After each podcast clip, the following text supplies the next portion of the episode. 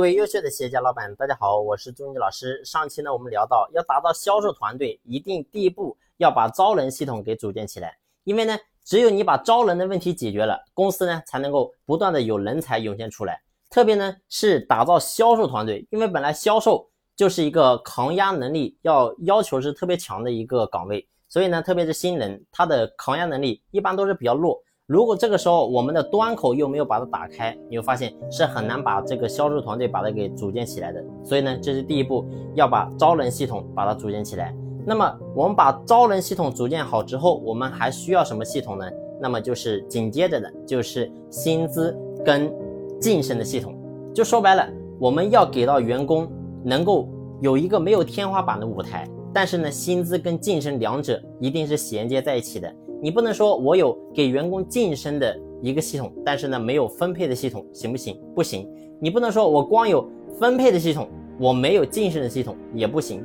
就是名利一定要双收，要有给到员工名，同时呢你也要给到他利，只有这样呢员工他才真的有动力。所以呢，关于这个晋升跟分配这块，这两者一定是结合在一起。那么到底该怎么样做呢？那么。我们在市面上或者说整个国际上用的比较通用的叫做三级九岗。什么叫三级九岗呢？就是把整个晋升分为三个等级，然后呢分为九个岗啊。然后呢就是哪三级？就是高级、中级跟初级啊，就是针对公司的高层、中层跟基层。然后岗位呢，就是把每一层再把它分为三个岗位啊。你比如说基层这一块，把它分为。也是三个等级，然后呢，中级这块也是分为三个等级，高级呢也是三个等级，那么这就是三级九岗。但是呢，我们要不要做到也是三级，然后也是九岗呢？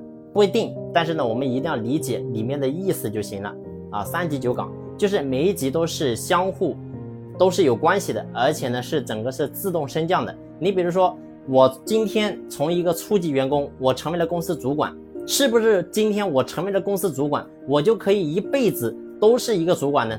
当然不是，就是我成为公司主管有一个晋升的一个标准，同时呢也有一个降级的标准。就说白了，假如说今天我成为公司主管，我的结果不够了，做出结果不行，对不起，那么我也会被撸下来，我可能也会成为一个基层。